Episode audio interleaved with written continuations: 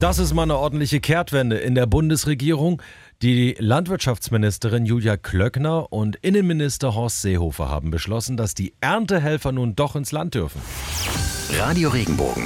Corona aktuell. Das ist natürlich Aufatmen bei den Landwirten. Insgesamt 80.000 Saisonkräfte dürfen für April und Mai hier bei uns einreisen. Und Spargel und Erdbeeren und anderes ernten. Mit diesem Beschluss gelingt es, den Infektionsschutz Schutz einzuhalten, aber auch die Ernte zu sichern, sagt Julia Klöckner und sagt, es gelten strenge Auflagen. Keine stundenlangen Busfahrten durch Europa mit verschiedenen Stops, sondern dass die ausländischen Saisonarbeitskräfte ausschließlich mit dem Flugzeug ein- und ausreisen. Neueinreisende müssen in den ersten 14 Tagen strikt getrennt von den sonstigen Beschäftigten leben und arbeiten und dürfen das Betriebsgelände nicht verlassen. Das ist eine faktische Quarantäne bei gleichzeitiger Arbeitsmöglichkeit. Bei der Einreise am Flughafen gibt es direkte Gesundheitschecks für die Erntehelfer. Die Bundespolizei nimmt auch die Personalien auf, falls Infektionsketten zurückverfolgt werden müssen.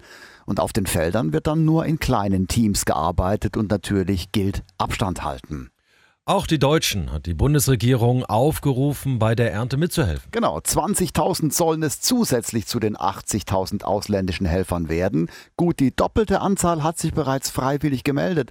Allerdings ist es so, dass viele nur an bestimmten Tagen arbeiten können. Deswegen werden immer noch Erntehelfer gesucht. Und die Osterferien beginnen. Das heißt, für die nächsten Tage ist sonniges, warmes Wetter angesagt, aber es gibt zwei sehr wichtige Hinweise. Ja, Hinweis Nummer eins, die Aufforderung, dass wir wegen der Corona-Krise auf Reisen verzichten sollen. Das gilt auch für größere Tagesausflüge. Und Hinweis Nummer zwei, spazieren gehen, Radfahren. Ja, super, aber bitte keine Aktivitäten mit Risiko.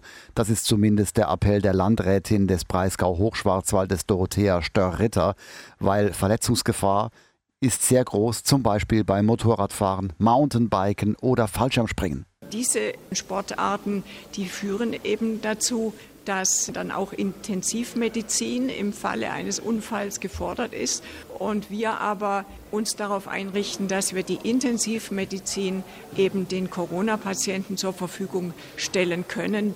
Und deshalb bitte Zurückhaltung bei Sportarten, die in der Regel auch zu schweren Unfällen führen können. Ob mit oder ohne Corona, ihr Biker wollt euch ja sowieso nicht die Knochen brechen, also ruhig und besonnenes angehen lassen. Heute ist der letzte Schultag vor den Osterferien und die Kinder fragen sich, wieso, wir haben das schon seit zwei Wochen, ja, ob die Schule nach den Osterferien am 20. April dann tatsächlich wieder richtig normal losgeht, also anfängt, das kann derzeit seriös natürlich niemand sagen.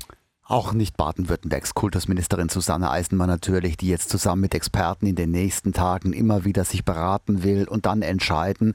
Und sie verspricht, Eltern und Schüler rechtzeitig äh, zu informieren. Entscheidend ist, wie die gesundheitliche Situation ist. Gesundheit hat absoluten Vorrang und deshalb kann man natürlich nicht zu lange im Voraus eine Entscheidung treffen. Aber dass wir rechtzeitig informieren und dass sich alle darauf einstellen können, das verspreche ich fest. Das ist klar, da haben alle auch ein Anrecht drauf. Und ich gehe davon aus, dass wir dann natürlich nächste Woche uns dazu äußern werden und dann auch sagen, wie es weitergeht.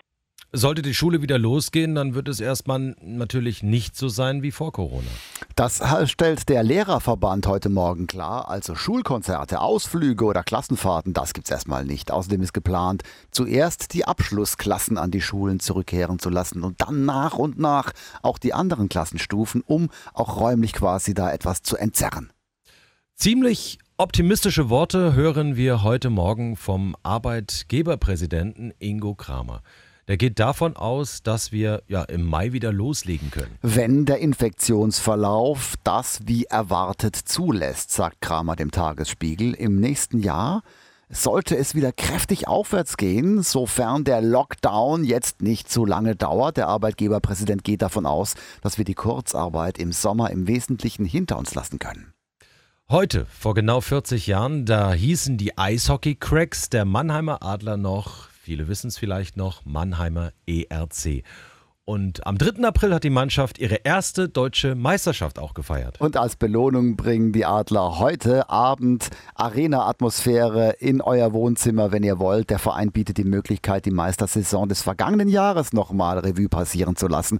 Auf der Facebook-Seite der Adler streamt der Club den Meisterfilm in voller Länge und kostenlos ab exakt 19.38 Uhr. Und es gibt noch weitere Fakten rund um Corona, bitteschön. Jawohl, zur Bewältigung der Corona-Krise hält die Bundeswehr von heute an 15.000 Soldaten bereit zur Unterstützung von Ländern und Kommunen. In Baden-Württemberg können Supermärkte und andere Lebensmittelläden auch am Karfreitag öffnen. Auch am Ostermontag ist der Verkauf gestattet, sagt das Wirtschaftsministerium. Und der Stuttgarter Flughafen schließt am Montag für zwei Wochen. Die aktuellen Infos für die Metropolregion Rhein-Neckar. Ich bin Matthias Wagner. Schönen guten Morgen. Bestes Wetter draußen, trotzdem ist auf den Straßen und Plätzen in der Metropolregion Rhein-Neckar kaum was los. Wegen der vielen geschlossenen Geschäfte natürlich, aber auch wegen den verschärften Corona-Gesetzen. Und die zwangen auch den Heidelberger Zoo zur Schließung mit schweren finanziellen Folgen für den Tiergarten.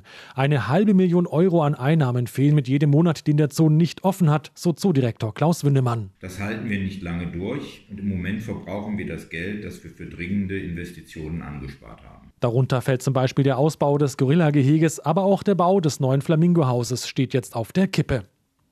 Dass die Menschen jetzt mehr zu Hause sind, macht sich aktuell auch bei der Kriminalität spürbar.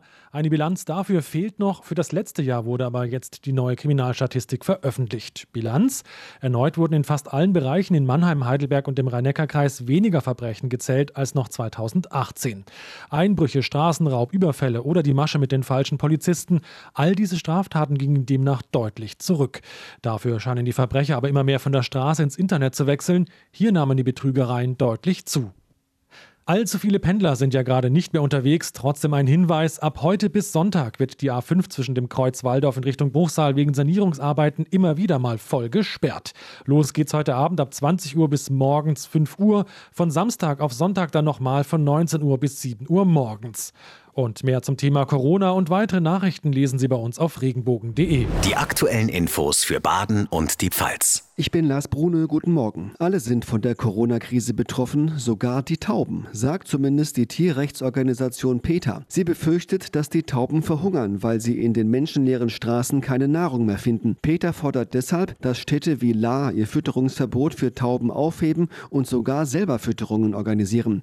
Die Lara-Pressesprecherin Marion Heid lehnt das aber ab. Die Stadt La sieht keinen Handlungsbedarf, das Fütterungsverbot für Tauben aufzuheben oder gar die Tiere zu füttern, um nicht auch noch Nagetiere wie Ratten oder Mäuse anzulocken. Bis dato sehen wir keinen Handlungsbedarf. Die Tauben finden nach wie vor genügend Futter, auch wenn sich weniger Menschen in der Innenstadt aufhalten. Ähnlich sieht es die Stadt Karlsruhe, in der auch ein Fütterungsverbot für Tauben besteht.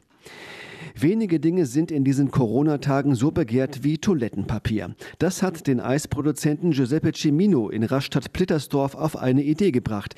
Er bietet jetzt Eistorten an, die aussehen wie eine Klopapierrolle. Die Torte wird aus zwei Sorten Eis gemischt. Entweder nur reines Milcheis, zwei Sorten, nach Wunsch der Kunden, oder Fruchteis oder Milch- und Fruchteis. Zwei Geschmäcker insgesamt. Und dann kommt eine neutrale Fior di Latte-Creme-Umrandung. Praktisch richtiges Eis und nur mit Fondant umhüllt, dass es diese weiße Klopapierform hat. Und der Verkauf nach telefonischer Bestellung läuft gut. Fast so, als wäre es echtes Toilettenpapier. Wie die Torte aussieht und alles zu Corona in Ihrer Region auf regenbogen.de. Die aktuellen Infos für Südbaden. Ich bin Michaela Gröning. Guten Morgen. Wenn die Infektionszahlen weiter steigen, könnten Krankenhäuser an ihre Grenzen kommen. Für diesen Fall haben die Stadt Freiburg und das Landratsamt Breisgau-Hochschwarzwald einen Führungsstab von Behörden, Feuerwehr und Rettungsdiensten eingerichtet. Er soll Hilfen, Kranken- und Rettungsfahrten sowie die Einrichtung von Behelfskrankenhäusern und Behelfspflegeheimen koordinieren. Freiburgs OB Martin Horn. Die Prio 1 muss sein, dass wir einen destruktiven Dominoeffekt verhindern müssen. Das heißt, wenn wir dazu kommen, dass Krankenhäuser volllaufen, dass es keine Beatmungsplätze mehr gibt, dann äh, kriegen wir ähnlich katastrophale Zustände wie in Frankreich oder in Italien oder Spanien. Das heißt, wir müssen vorbauen. Die Reha-Kliniken müssen weiterarbeiten. Die ambulanten Bereiche müssen weiterarbeiten. Die Hausärzte müssen in die Pflegeeinrichtungen rein. Das heißt, vor Ort eine Versorgung weiterleisten. Damit das klappt, werden Reha-Kliniken als Behelfskrankenhäuser genutzt. Diese Behelfseinrichtungen sollen Angebote sein für die Menschen, die entweder nicht so dringend versorgt werden müssen, dass sie wirklich in eine Klinik kommen müssen oder aber auch denen es wiederum so gut geht, dass sie nicht dauerhaft akutmedizinisch in einer vorhandenen Klinik behandelt werden können. Außerdem soll bereits am Montag ein Behelfspflegeheim eingerichtet werden. Dass auch ältere Menschen stets gut medizinisch versorgt werden und das, was nicht mehr möglich ist, in Pflegeeinrichtungen zu leisten, aber gleichzeitig nicht unbedingt auf einer Intensivstation im Krankenhaus gemacht werden muss, das können wir dort leisten. Wie andere Städte und Landkreise ihre Krankenhäuser entlasten, finden Sie auf regenbogen.de. Radio Regenbogen. Corona aktuell. Wenn dir der Podcast gefallen hat, bewerte ihn bitte auf iTunes und schreib vielleicht einen Kommentar. Das hilft uns sichtbarer zu sein und den Podcast bekannter zu machen. Dankeschön.